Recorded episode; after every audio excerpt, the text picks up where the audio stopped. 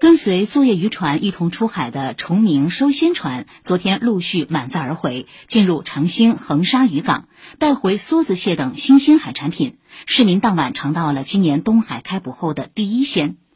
这次捕获的东海第一网海鲜，主要有高肥壳轻的梭子蟹，肉厚肥美的风板鱼，又称蛇塔鱼，还有肉质饱满的条虾等，产量可观。